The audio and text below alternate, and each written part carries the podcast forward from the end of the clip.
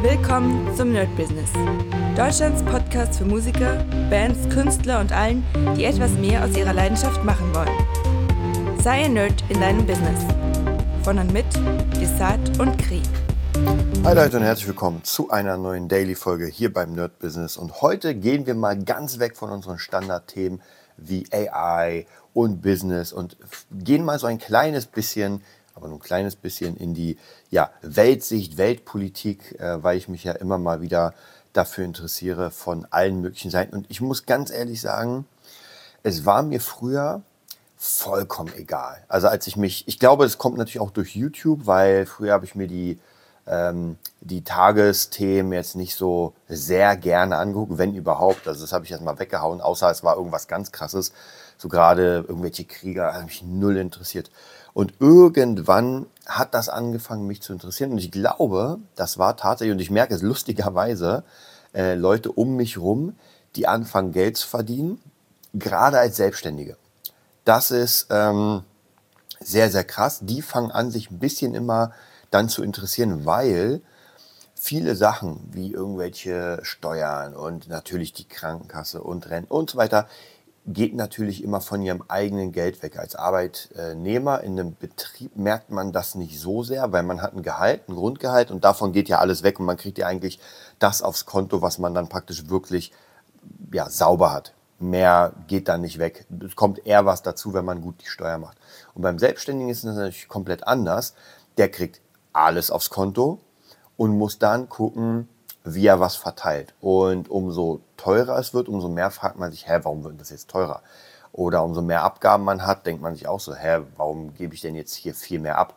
Mm, und dann fängt man an, so Stück für Stück sich so ein bisschen zu interessieren für die Weltpolitik, so was da gerade passiert, wie, ich meine, gerade jetzt, wahrscheinlich hat es jeder mitbekommen, dass äh, EEG, glaube ich, hieß das, das äh, Gebäudeenergie-Grundgesetz oder sowas, ist jetzt äh, ja raus.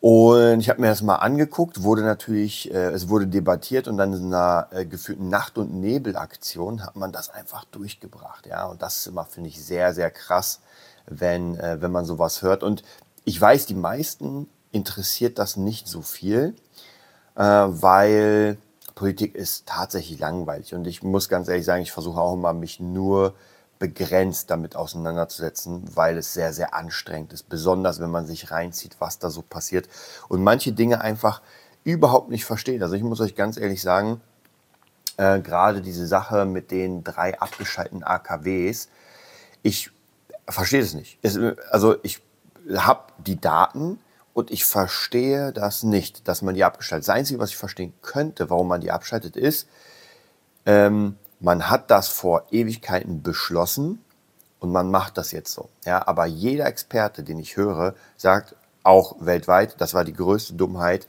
die jetzt abzuschalten und auch anhand der Zahlen, unser Strom wird immer teurer. Äh, wir müssen immer mehr importieren. Das sind ja Daten, Fakten und oder Zahlen, Daten, Fakten. Das ist nichts irgendwie konstruiertes, sondern das kann man sich ja überall angucken. Und wenn man sich da ein bisschen mit beschäftigt, gerade YouTube-Kanäle, die das komplett auseinandernehmen, die wirklich sehr, sehr äh, gut sind und natürlich auch die an sich die Politiker beraten teilweise, das ist echt krass. Ähm, die sagen auch, das geht gar nicht. Also das ist zum Beispiel eine Sache von relativ vielen, die ich einfach nicht verstehe. Und ich gucke mir im Moment relativ oft ich weiß, ist ein bisschen, oder die meisten Leute, die ich mir angucke, sind ein bisschen kontrovers. Wobei, ähm, ich frage mich auch manchmal, warum, weil das ist so wie damals Ken Jebsen. Ich mag Ken Jebsen, mittlerweile gibt es den ja nicht mehr so wirklich. Er macht jetzt, äh, puh, wie hieß das mal, Anolut oder sowas. Ähm, Habe ich mir tatsächlich noch gar nicht angeguckt. Also seine, seine neue ähm, Plattform, wo er selbst, glaube ich, gar nichts macht.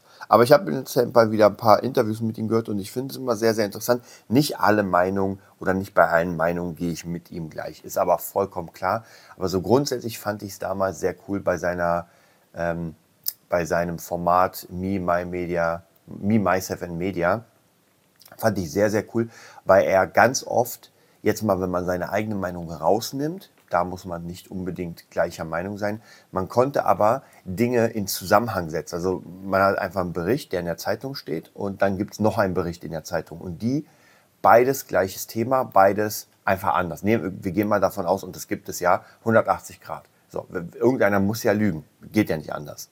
Und das ist halt das sehr, sehr Interessante. Und das haben wir jetzt auch.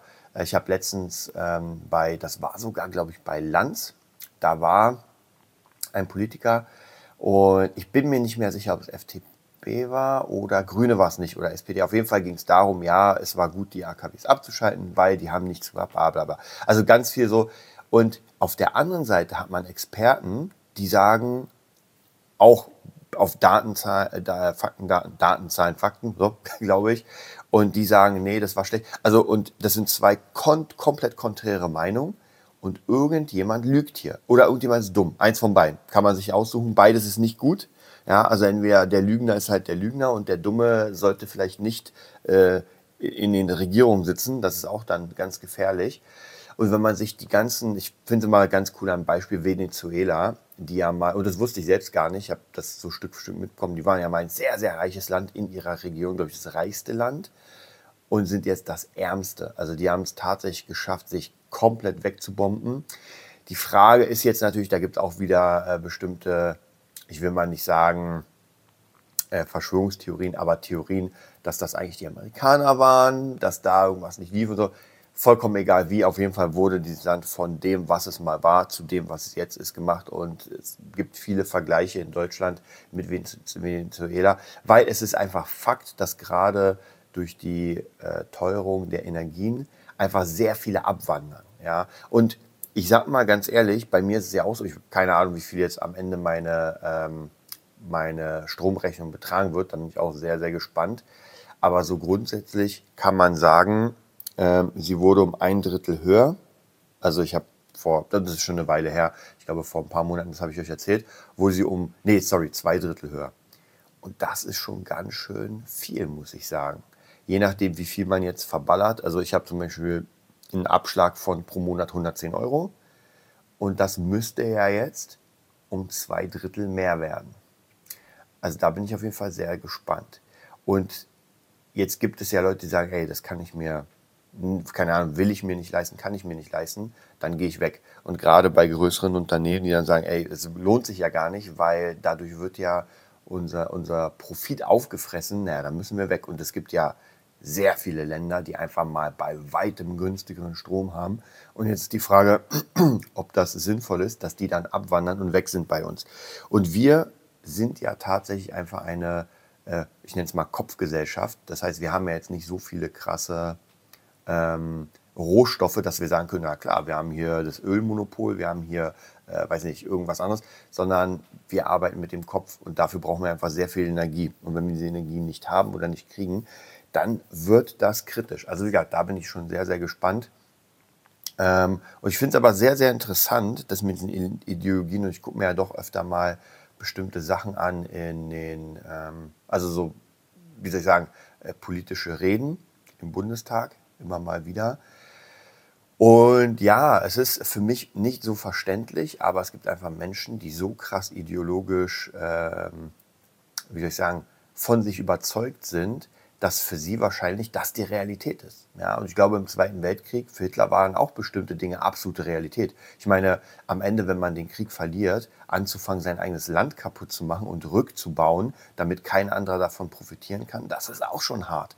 Also da muss man sich auch schon überlegen, so, wenn ihr euch das wirklich mal überlegt, ihr habt ein ganzes Land, das, naja, das irgendwie aufgebaut ist mit Kultur und so weiter.